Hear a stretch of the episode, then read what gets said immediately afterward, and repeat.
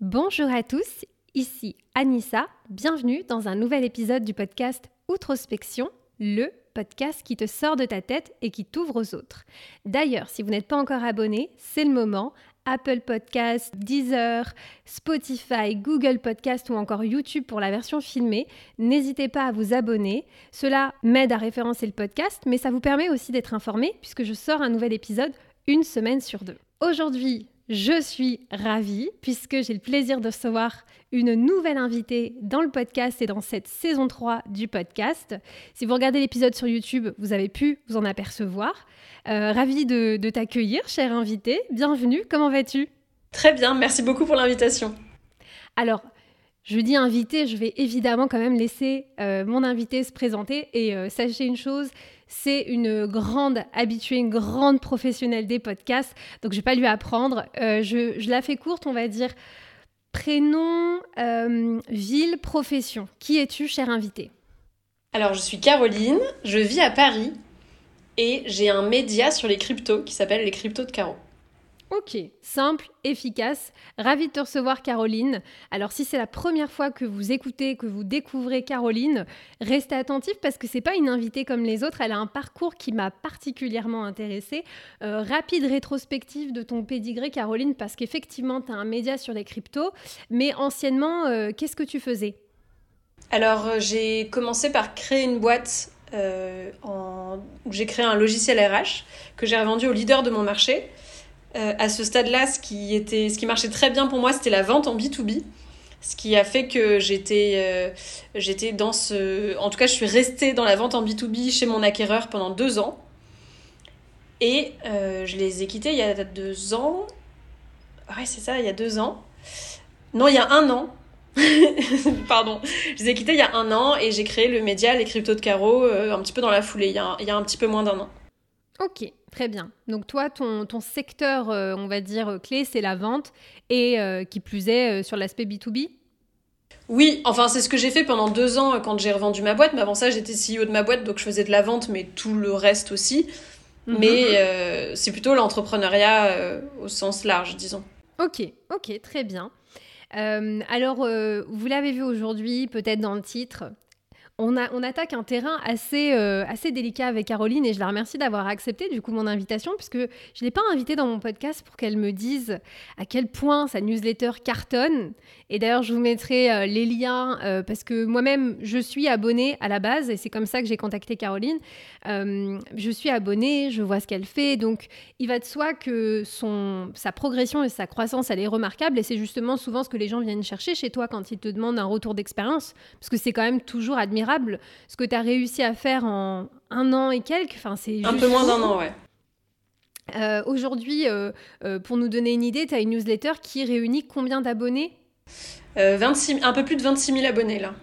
C'est juste incroyable si, si vous vous rendez pas compte. C'est enfin, arriver à se dire que quand on envoie un mail, ce qui est aussi une lourde responsabilité et une sacrée pression. Parce que même moi, avec mes, mes 100 abonnés, je me dis quand j'envoie un truc, j'ai l'impression que je c'est lourd, tu vois. Genre, euh, je sais pas si euh, à l'ancienne tu utilisais euh, sur Mailchimp, il y avait le petit singe là qui, qui était en transpeed et qui était sur le point d'envoyer un truc.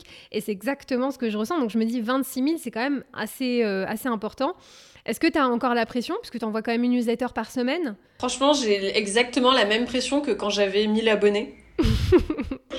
je, Pour moi, c'est qu'un chiffre, en fait, je me rends absolument pas compte. D'ailleurs, je suis hyper surprise quand je croise quelqu'un qui me dit Ah, mais au fait, tu sais que je lis ta newsletter? Et je suis là, genre, quoi?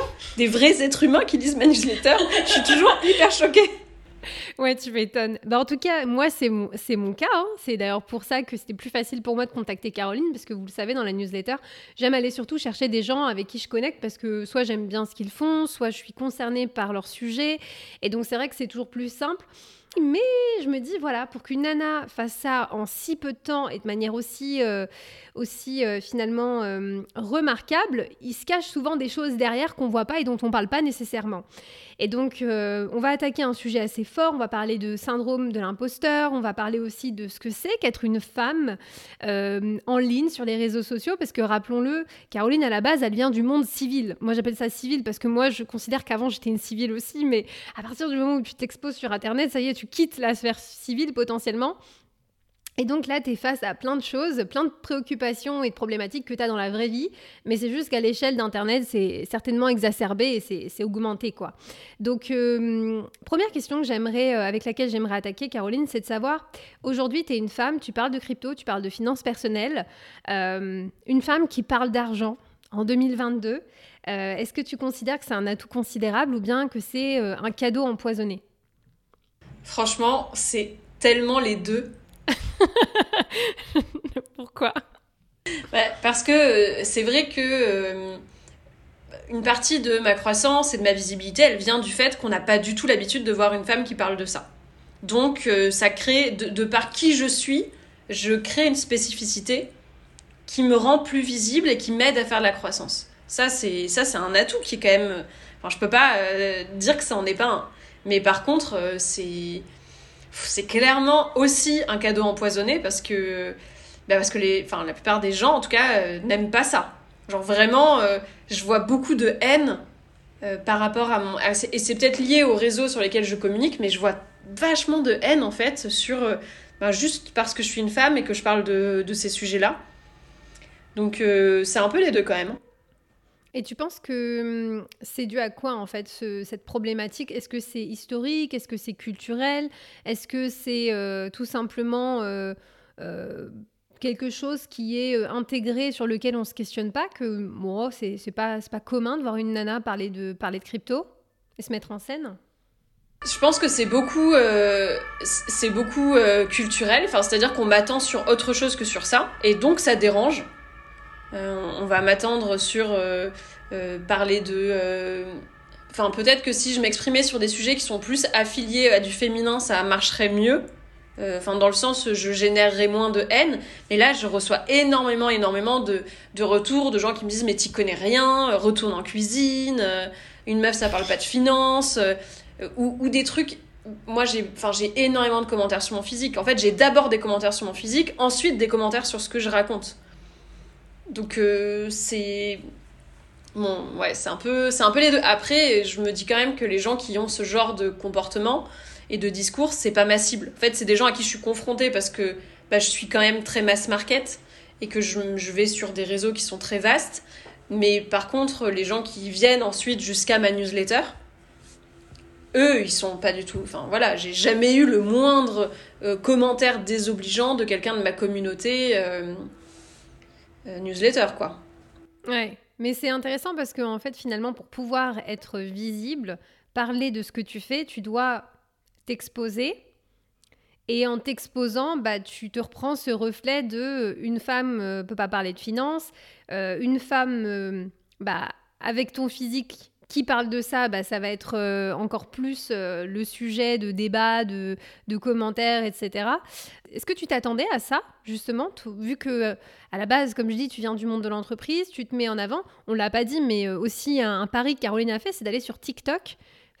Donc c'est intéressant aussi parce que j'avais vu sur LinkedIn t'expliquer que tu l'avais fait parce que tu voulais pas trop te taper la honte au tout début et c'est ça? Est-ce que tu peux nous raconter?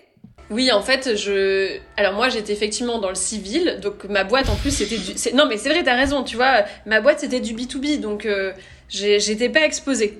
Quand bien même, j'étais j'étais pas exposée, quoi, très peu.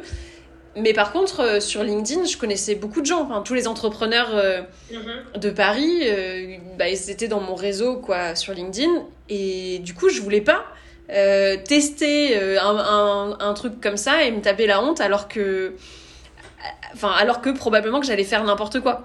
Et c'est pour ça que j'ai choisi TikTok. Je me suis dit, c'est sûr que sur TikTok, jamais personne euh, va me reconnaître. Genre, il y a personne que je connais sur TikTok, donc euh, ça va, c'est pas risqué. et du coup, est-ce que tu savais quelle était la réputation des réseaux comme TikTok? Euh, Je sais que tu es aussi sur Instagram. Est-ce que tu doutais que justement le fait que le contenu soit accessible, rapide, consommable, il y a un côté un peu déshumanisé quand tu consommes, mais du coup aussi dans ta manière de juger les gens qui créent sur ces plateformes? C'est clair, c'est tout à fait vrai. Je m'étais jamais posé la question parce que bah, j'avais jamais produit de contenu avant. Donc je m'étais jamais exposée. Je savais... Et puis c'est vrai que je me pose pas souvent de questions en réalité. Je suis beaucoup dans l'action, je me dis pas mais mhm. qu'est-ce qui va se passer si je fais ça? Et je l'ai juste vécu quoi. Et la première fois, le premier commentaire, le truc un peu. Euh, un peu qui a rien à voir avec ce que tu racontes, mais qui est purement une attaque sur ton physique ou euh, sur le fait que tu es une femme, tu le vis comment la première fois? Je me rappelle plus exactement de la première fois. Je crois que la première fois, c'était un peu noyé. Enfin, les premières fois, ça devait être un peu noyé parce que j'étais en même temps hyper choquée d'avoir autant de succès d'un coup. Mm-hmm. Et après, très vite, euh, ça a été. Euh, ça a été super pénible. J'ai vraiment des souvenirs de. Euh, je sais pas combien de fois je me suis dit, je vais arrêter, j'en peux plus. je, je regardais plus les commentaires. Maintenant, ça, c'est mon truc. C'est que maintenant, non seulement je regarde plus aucun commentaire, donc faut pas espérer que je réponde à un commentaire. Je, je, je les regarde même plus tellement c'est toujours horrible. Et quand je les vois, c'est parce que des gens qui me connaissent vont me faire des screenshots et vont me dire Ah putain, putain, c'est abusé ce qu'on te dit. Et moi, je suis là, genre, ouais, enfin, j'essaye de pas le voir, donc merci, mais. Inutile de me montrer, euh, ça, ça mettra pas mieux, quoi. Mais donc maintenant, je les regarde plus, et c'est la, la seule chose que j'ai réussi à faire, mais c'est clair que c'est ça me mettait dans des états, mais pas possible, quoi. Mais c'est vrai que c'est assez marrant ce rapport entre pour pouvoir euh, continuer de me développer et de grandir, j'ai besoin d'être vue, j'ai besoin de m'exposer. Et en même temps, c'est ce qui peut potentiellement faire que j'ai envie d'arrêter, que je me développe pas. C'est, tu sais quoi, en plus, j'ai un, un, podcast, Caroline, qui sortira bientôt, sur euh, moi-même, mon rapport avec ça, tu vois. Le besoin d'être vu, entendu, cette, euh, cette nécessité-là, avec la peur d'être visible et de ce que ça entraîne aussi. Parce que derrière ça, il y a la peur aussi euh, bah, d'être critiqué. Alors, certains diront oui, de toute façon, tu es toujours jugé, tu es toujours critiqué. Mais c'est vrai que ce que tu as noté, c'est qu'en tant que femme, avant d'être critiquée sur ce que tu dis, ce que tu fais, tu es d'abord critiquée sur ce à quoi tu ressembles, ta coiffure, euh, ton maquillage, ta tête. Euh. et en fait, tout est un sujet, tout est un, élément. Et c'est vrai que c'est très compliqué parce que en même temps, tu en as besoin. Et c'est ce qui te permet hein, d'ailleurs. Et heureusement que tu ne t'arrêtes pas. Mais d'un autre côté, c'est des choses qui viennent vraiment... Euh, bah, peser dans la balance parce qu'à un moment donné, ça peut vraiment t'amener à, douter sur le fait de continuer. Totalement. Je, je, mets en place des mécanismes pour essayer de me détacher vraiment mhm. de, de ce que je produis comme contenu parce que j'adore produire du contenu. Euh, et, et ça, me fait, ça me fait vraiment plaisir de, de pouvoir être visible, ça me fait plaisir d'avoir des interactions avec ma communauté, etc. Mais de fait, c'est tellement souvent violent, les interactions euh, avec l'extérieur, que je, je, je, réduis au minimum les, les possibilités, quoi. C'est pour ça que je trouve que c'est bien qu'on en parle aujourd'hui parce que si certaines personnes sont parfois tentées de critiquer facilement parce que ah, c'est rien de plus, c'est un petit commentaire, euh, oui, mais bon, en même temps, elle fait un TikTok, elle se met en avant. Euh, bah, en fait, juste de, de, le conscientiser en se disant, bah oui, mais c'est intéressant de débattre, mais une, simple remarque qui porte sur un physique, qu'elle soit sympa ou pas, que ce soit un compliment ou, euh, quelque chose au contraire qui est plutôt une critique, euh, n'est pas forcément ce que la personne qui crée veut, veut lire, veut entendre. Et justement, le risque après, c'est que on perde un peu cette proximité avec toi et cette interaction, parce qu'en fait, à force de lire des choses qui sont négatives, tu as tu as besoin de te protéger, de prendre aussi du recul. Et donc finalement, ça, c'est dommage parce que ça nuit aussi euh, à, à, tes interactions avec, euh, avec euh, le groupe, quoi, de manière générale Alors après, c'est pas le cas sur tous les réseaux. Enfin, c'est le cas, par exemple, particulièrement sur TikTok. Mhm. Mais sur Instagram, j'ai beaucoup moins ça. Donc, je vais quand même pas regarder les commentaires des posts sur Instagram. Mais par contre, les, enfin, surtout des réels, enfin des reels. Mais par contre, je vais, je vais regarder les commentaires des stories, les, les DM, etc. Là, pour le coup, ça, c'est jamais Enfin, c'est de temps en temps, mais beaucoup moins. Euh, beaucoup moins agressif que effectivement parce que tu décrivais c'est exactement ça tu as mis le doigt sur un truc c'est en fait c'est tellement déshumanisé que les gens quand ils font un commentaire ils se rendent pas compte que c'est un vrai être humain derrière qui va le lire moi je dis tout le temps de genre mais pour qui elle se prend celle-là euh, euh, et genre ben il parle de moi comme si j'étais pas là mais il parle de moi sur ma vidéo sur mon compte c'est trop bizarre en fait ah, totalement. Tu as, un petit top 3 comme ça, des, des, préjugés auxquels tu dois le plus faire face en tant que femme. Alors, pas uniquement que des petites critiques euh, acerbes que tu peux recevoir euh, sur les réseaux sociaux, mais tout simplement, même des gens peut-être dans le business ou des gens qui sont aussi dans les cryptos, dans la finance ou, ou même, je sais pas, moi, des personnes qui peuvent t'entourer, parfois te pas avoir l'impression qu'ils sont en train de, de, de, se faire absorber par des stéréotypes, mais où tu te dis, ah bah voilà, ça revient, tu vois. Est-ce que tu as une petite idée comme ça de choses qui viennent de manière récurrente? Euh, ce qui vient très très souvent, c'est de dire que de penser que je suis pas compétente. de, naturellement, en fait, de, au premier abord, se dire que euh, je vais pas savoir. ça, ça m'arrive hyper souvent. Euh, et un autre truc, c'est qui m'arrive tout le temps, c'est que des gens qui pensent que je suis une petite chose, qui sait pas. En fait, il y a d'un côté. non, mais d'un côté, il y a ceux qui vont penser que je suis pas compétente sur la partie crypto. Donc, je suis pas compétente pour expliquer ces trucs-là. Et d'un autre côté, il y a ceux qui pensent que je vais pas être compétente en tant qu'entrepreneur. C'est-à-dire, je suis hyper souvent contactée par des agences d'influence ou des projets, etc., qui veulent qu'on travaille ensemble, qui me parlent et qui me traitent comme si je comprenais pas ce qui se passait euh, dans l'univers business. Mais ça, je sais pas vraiment si c'est lié au fait que je sois une femme ou si c'est euh, lié au fait que je sois moi une entrepreneur qui soit passée du côté influence et que du coup ils sont pas habitués à ça. Mais souvent, je, je suis choquée de à quel point les gens vont penser que je comprends pas ce qui se passe autour de moi. Et, euh, justement, euh, quand ça se passe comme ça, euh, je veux dire, quand, quand tu as des gens qui te sous-estiment, parce que c'est souvent un petit peu dont il est question, comment est-ce que toi tu te positionnes Il y a quelque chose que je fais tout le temps, qui est extrêmement efficace et qui est hyper malsain aussi. je m'attendais pas à cet adjectif, ok? Non, ici, c'est hyper efficace et hyper malsain. C'est que j'ai tellement l'habitude qu'on me sous-estime que moi, je me cache toujours derrière mes chiffres. Donc dès que je vois ce qui se passe, euh, je, en fait, en trois secondes, je vais sortir euh, tout ce que j'ai fait, euh, tous mes chiffres, et je vais me repositionner par rapport à la personne. Non, mais en fait, j'ai monté une boîte, on était 10, j'ai levé des fonds, j'ai revendu au leader de mon marché. J'ai créé une newsletter en moins de 10 mois, on était plus de 26 000, je suis la plus grosse du marché français. je génère 24 CA sur mon truc par mois. Mais viens, parlons, on parle d'égal à égal maintenant.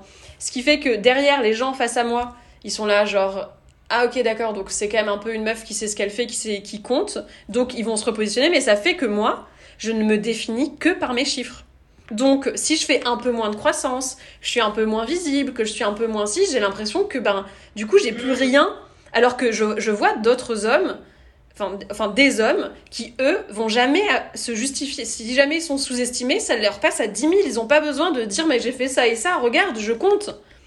Moi, c'est vraiment ça que je fais, quoi. Alors, je comprends ce que tu dis quand tu dis malsain, parce que c'est surtout malsain pour toi et pour ton rapport à toi-même, évidemment, euh, qui, qui, peut finalement euh, être conditionnel à la réussite de tes accomplissements professionnels. Et ça, c'est forcément ça peut être néfaste parce que, comme tu le dis, euh, plein de choses peuvent arriver et c'est dur parce que ça, c'est presque un château de cartes que tu bâtis avec des fondations, certes, mais au final, il faut quand même qu'il reste toujours quelque chose de solide, peu importe ce qui se passe au niveau de tes chiffres. Oh, c'est vrai qu'aujourd'hui, euh, ça va de soi que si on vient un peu te challenger en mode ouais la petite euh, la petite nana là qui fait des trucs sur euh, sur TikTok machin l'air de dire qu'elle sait pas elle connaît pas l'envers du décor du business ou qu'elle connaît pas les cryptos etc c'est assez c'est assez effectivement facile pour toi aujourd'hui d'avoir des cartes en main et de dire attends on va, se poser, on va se remettre euh, à niveau parce qu'effectivement, la perception que tu projettes sur moi n'est pas la réalité. Mais comme tu le dis, c'est un gros travail de fond parce que hum, on attend, et euh, vous, vous le savez peut-être ou pas si, euh, si vous écoutez mes autres épisodes, moi je joue pas la carte, tu vois, du, de côté victime, femme, machin et tout. Mais je sais que inconsciemment, et on va parler du syndrome de l'imposteur parce que c'est quelque chose qui touche davantage les femmes que les hommes pour le coup. Donc il y a vraiment aussi un, terrain. Et c'est vrai qu'en tant que femme, euh, très souvent, il suffit d'un petit manquement et en fait, c'est pas juste le fait que tu sois pas en forme, le fait que tu pas bien performé qui est remis en cause, c'est tout c'est ta réputation, c'est tes compétences, c'est tout. Donc en fait, à chaque fois, c'est difficile aussi parce que tu joues un peu, euh, tu joues un peu euh, ton, ton, entreprise ou tu joues un peu tout en fait. Et je peux comprendre que les deux soient, soient intrinsèquement liés euh, parce qu'on nous, on nous attend beaucoup au tournant. Mais, mais c'est super intéressant, justement. Alors, Caroline, tu, tu l'auras compris, je te l'ai dit avec euh, toute la bienveillance possible. Donc si vous tombez sur cet épisode, ne soyez pas outrés en mode mais t'as vu comment elle lui a parlé, c'est chaud et tout parce que on en a discuté bien évidemment en amont et l'objectif c'est évidemment de se faire l'avocat du diable. Sinon je n'aurais pas euh, proposé à Caroline de le faire. Mais euh, voilà, on va rentrer dans cette question un peu provoque et centrale de l'épisode. comme je disais en ouverture, tu viens du monde B2B, tu as, euh, as travaillé aussi dans, la vente, tu as donné des conseils à ce sujet, tu as une certaine euh, expertise qui est euh, considérable aussi. tu recommences une nouvelle aventure avec les cryptos de carreau, tu parles crypto-monnaie, dans laquelle, au final, tu n'as ni diplôme, ni expérience professionnelle. Est-ce que tu n'as pas l'impression d'être une imposture parfois? Si, tout le temps. non mais si, c'est tout à fait... Euh, c'est je me sens tout le temps une imposture. Après, j'ai quand même pris un positionnement dès le départ qui est je, je, je pars à la découverte de cet univers-là.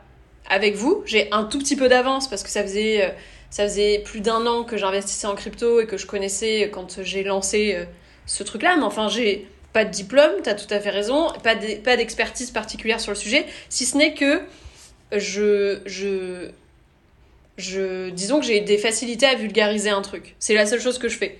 C'est que je, maintenant, je me sens vachement plus confortable, même si je me sens toujours, euh, évidemment, euh, dans l'impost... Enfin, j'ai ce syndrome-là qui revient souvent, mais je me sens beaucoup plus confortable de dire, bah, en fait, moi, je suis pas plus experte qu'un expert, ça c'est certain, je suis largement moins. En revanche, ce que je sais, c'est qu'un expert, on comprend pas ce qu'il dit. Et moi, je comprends pas ce qu'il dit. Si je comprends pas ce qu'il dit, c'est pas parce que je suis bête, c'est parce que c'est chiant ce qu'il dit. Et qui va faire en sorte que je me sente pas assez intelligente ou que ce truc-là, ça a l'air hyper compliqué et que donc on a besoin des experts. Et donc, je, je vais faire en sorte que ça soit compréhensible du, bah, du plus grand nombre si je peux, quoi. Et ça, c'est. Oui. Ben, sur ce truc-là, maintenant, c'est, je suis beaucoup plus identifiée. Tu vois, je le dis beaucoup plus clairement. Je vulgarise l'univers crypto, et donc je suis dans une stature qui est un peu plus claire pour moi. Mais, enfin, pour euh, sur 80% de mon temps euh, des, des cryptos de carreau, mais c'était horrible comme je me sentais, mais attaquée sur le moindre truc. J'étais là genre, mais c'est vrai, je suis pas du tout experte, je, c'est n'importe Enfin bref, vraiment, c'était horrible, quoi. Mais euh, ça, c'est quelque chose qu'on ne dit pas suffisamment. Moi, c'est un sujet qui me touche évidemment parce que en fait, euh, syndrome de l'imposteur, euh, souvent c'est quelque chose qui va toucher pas mal d'autodidactes, de personnes qui justement n'ont pas le tampon, le certificat, le diplôme pour attester d'un certain nombre de, compétences, de savoir. Évidemment, ça va de soi que, je le dis à chaque fois, il y a des domaines où on ne peut pas être autodidacte. voilà, un médecin autodidacte, fuyez. Il y, a plein de domaines. Et d'ailleurs, par rapport aux crypto, si vous vous posez la question, ce que tu me disais, Caroline, ce qui fait aussi que tu peux parler de ça, c'est que tu ne fais pas du conseil financier, c'est ça? Je fais pas de conseil financier, d'ailleurs ça m'intéresse pas. Euh, mais euh, mais c'est interdit en fait de faire du conseil financier si t'es pas euh, certifié par l'autorité des marchés financiers. Voilà, ça c'est important de le dire aussi parce que au final, certaines personnes peuvent dire ouais, mais attends, pourquoi elle parle de crypto? Elle est pas, elle est pas si machin. Il y a quand même un cadre euh, légal pour pouvoir parler de certaines choses ou pour se mettre dans une certaine posture. Et c'est vrai que c'est ce qui fait aussi qu'on peut ou pas justement créer euh, du contenu, des choses autour de ça.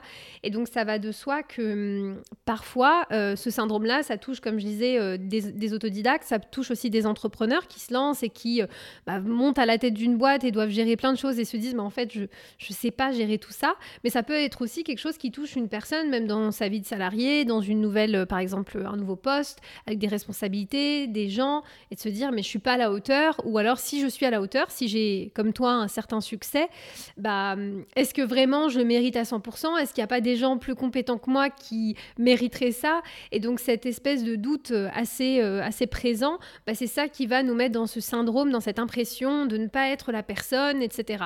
Et c'est quelque chose qui qui, ce n'est pas une pathologie, mais c'est quelque chose qu'il faut aussi combattre parce qu'évidemment, on peut s'en libérer au fur et à mesure. Et euh, justement, ton positionnement et ta posture d'explorateur, d'exploratrice des cryptos et de vulgarisatrice, c'est aussi une des meilleures manières, si vous, vous ressentez ça aussi, de trouver un positionnement dans lequel vous êtes à l'aise. Parce que finalement, quand on explore, euh, peu importe, je, pense à des explorateurs, tu vois, je pense à Mike Horn, des trucs comme ça. Euh, ces mecs-là, euh, en fait, on s'en fiche si euh, dans leur exploration ils se perdent, si ils se sont trompés ou s'il y a eu ça. Ce qui nous intéresse, c'est l'aventure, c'est le chemin, c'est tout ça. Et je pense que à partir du moment où tu choisis un positionnement qui qui est ouvert et qui appelle à l'humilité, tu vois, vis-à-vis de ce que tu fais, de comment tu le comprends, de comment tu l'expliques, ça me semble être plus approprié aussi. Mais c'est vrai que c'est pas facile, j'imagine, quand soi-même on vient d'un domaine qui est différent de celui sur lequel on crée un business et que tu te prends des commentaires qui n'ont rien à voir évidemment avec les cryptos, des commentaires qui parfois remettent en question tes compétences dans les cryptos, dans tout ce que tu dis, et puis que toi-même, tu es la première personne qui, te, qui, met parfois en doute ta légitimité, euh, tout ça, quoi. bah, en crypto, c'est particulièrement difficile parce que c'est un milieu dans lequel il y a tout un jargon et les gens adorent euh, dire des choses super compliquées, super précises, alors que c'est pas nécessaire. Et comme moi, je vulgarise, eh bien, je vais transformer un petit peu ça pour le rendre plus simple et je vais volontairement être plus large que spécifique. Et ça, ça a un don, en plus du fait que je sois une meuf, mais d'énerver, mais tellement de gens qui me disent mais en fait tu comprends rien c'est pas comme ça qu'on dit c'est comme ça euh, c'est pas mm, genre si je vais dire euh, je vais racheter d'une crypto et ben ils vont dire euh, on dit je vais recharger tu connais rien et moi je suis là genre si je connais je suis juste pas débile comme vous et du coup je trouve que c'est bien d'utiliser des mots du langage courant pour que les gens puissent comprendre mieux ce dont on parle au lieu de se sentir bête et donc il y a aussi tout ce truc là de en fait c'est aussi une culture contre laquelle je me bats quelque part Ouais, et ça, je pense que ce comportement que tu décris, il est valable dans plein de domaines, en fait. Il doit y avoir euh, toujours des puristes. Euh, mais c'est intéressant parce que euh, j'avais reçu, euh, je t'avais dit dans ce podcast, euh, Johan Lopez, qui lui-même est à la tête du newsletter, qui parle bah, aussi de finances personnelles, de plein de types d'investissements, etc. Et c'est vrai que quand j'avais parlé avec lui, à lui aussi, croissance fulgurante, je vous mettrai le lien de l'épisode qu'on avait fait ensemble, on avait parlé un petit peu de, de la liberté financière. Et c'est vrai qu'on n'avait pas autant discuté, tu vois, sur est-ce que Johan ou pas, lui, était légitime de parler des sujets de finances perso, etc. Alors que euh, Johan, j'avais connu parce que comme moi, il bossait dans un domaine très orienté euh, recrutement tech, etc. Donc euh, un pédigré aussi qui est assez ouvert, tu vois, assez généraliste. et en fait, ça montre encore une fois que même si vous n'avez pas exactement la même manière de dire les choses, exactement les mêmes sujets, mais qu'en fait, finalement, on est parfois dans des... Dans des forme d'inégalité, tu vois, on peut traiter un sujet et euh, les deux fonctionnent. C'est ça qui est cool, c'est que ta newsletter et une newsletter comme euh, Snowball fonctionnent super bien, mais euh, on n'est pas face au même, tu vois. On en a déjà parlé, enfin on en a souvent parlé en fait, du fait que lui, sa légitimité n'a jamais été remise en question. C'est jamais arrivé, alors que lui non plus, il n'est pas du tout issu du secteur. Ouais. C'est vrai que ça, c'est un truc qui, moi, me... Enfin, qui m'a souvent rendu jalouse en tout cas. Et tu, pensais que tu, parviendrais justement euh, à, fédérer autant de gens? Qu'est-ce qui, tu penses, a été un petit peu euh, euh, la clé de ton succès par rapport à ça Qui continue, hein, je tiens à dire, on n'est pas arrivé au bout. au moment où vous écoutez cet épisode, ça aura peut-être déjà bien évolué.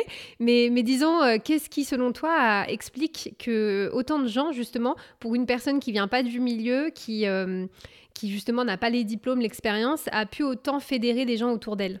Ben, je pense que c'est bah, pour la même raison que dans les films et les séries, euh, on s'attache au personnage principal quand il nous ressemble, quoi. C'est que ben, tous les gens qui. C'est que finalement, on est une très très grande majorité de personnes à, à pas du tout être bêtes, mais par contre à pas aimer qu'on nous explique les choses de manière compliquée et, et à pas avoir envie. Enfin. on est super nombreux à avoir envie d'apprendre des trucs facilement sans que sans qu'on nous prenne pour des, pour des cons. Après, il y a peut-être un autre truc qui joue, euh, c'est que dans l'univers crypto, c'est un univers qui est beaucoup un univers de l'anonymat, des avatars, euh, des, des, pseudonymes. Et que moi, je, je montre beaucoup mon visage, je montre beaucoup qui je suis, où est-ce que je suis quand je travaille, qu'est-ce que je fais. En fait, j'apporte énormément de lifestyle en plus euh, du côté crypto. Parce que je veux que l'impression que les gens aient, c'est c'est ma pote Caro, je sais exactement ce que c'est sa life, et on boit un café de temps en temps où elle m'explique des trucs simplement. Et je, parce que, en fait, parce que c'est ce que moi je voulais. Je voulais un truc rassurant comme ça. Ouais. Et je pense que du coup, c'est un truc qui doit, enfin, qui existe pas beaucoup et donc qui marche bien sur ce secteur-là. Et c'est super intéressant avec ton profil parce que ce qui pourrait faire, euh, ce qui pourrait potentiellement, on va dire, causer ta perte, c'est aussi, c'est ce qu'on disait au tout début euh, de l'épisode, c'est aussi ce qui fait ta recette et ce qui fait la pâte euh, bah, de carreaux, des cryptos de carreaux. Et c'est d'ailleurs ce qui te permet aujourd'hui, on en avait parlé, finalement d'attirer un public plus féminin que peut-être ailleurs sur d'autres blogs ou d'autres news orientés finance, quoi. Oui, ah oui, oui, j'ai euh, une communauté qui est composée à quasiment 50% de, de, femmes. Ça, c'est fou. Ça, c'est fou. C'est fou. Mm. Moi, j'en suis tellement fière. Je suis mm. trop contente de ça. Mais toi, t'as appris comment? Parce que si, euh, si toi, aujourd'hui, t'es capable de retranscrire, est-ce que ça a été si facile d'apprendre? Mais non, c'était une galère. En, en fait, c'est vraiment, c'était une galère. C'est-à-dire que moi, j'ai appris assez pour faire mes premiers investissements tout en me disant oh j'aime pas cet univers, je comprends rien, tout a l'air compliqué. Et après, à partir de là, en fait, toutes mes questions donc, que je me posais ou qu'on me posait, je les note dans un fichier. Et chacune de ces questions, ça fait l'objet d'un sujet de ma newsletter. Et après, genre, je prends cette question-là, genre, globalement, cette question-là, je sais ce que c'est. Mais je me dis, ok, bah, faut que j'aille creuser plus. Je vais lire tout ce qui existe dessus. Je trouve que tout est chiant. Globalement, c'est que. Non, mais tout est chiant et en plus, tout est des copier-coller. Parce que la vérité, c'est que c'est quand même un sujet que peu de monde maîtrise. Et donc, dès que les gens doivent écrire des articles sur les sujets, ils vont reprendre un copier-coller d'un truc, d'un truc, et ils font un melting pot, ce qui fait qu'en fait, tu comprends encore moins parce que les articles sont pas très clairs. Donc, tu fais ça. Et donc, moi, je vais lire tout ce que je trouve sur le sujet. Et quand je commence à avoir assez compris ce que c'est, je me dis, bon, bah maintenant, comment est-ce qu'on rend ça sympa? Et c'est tout. Trop bien.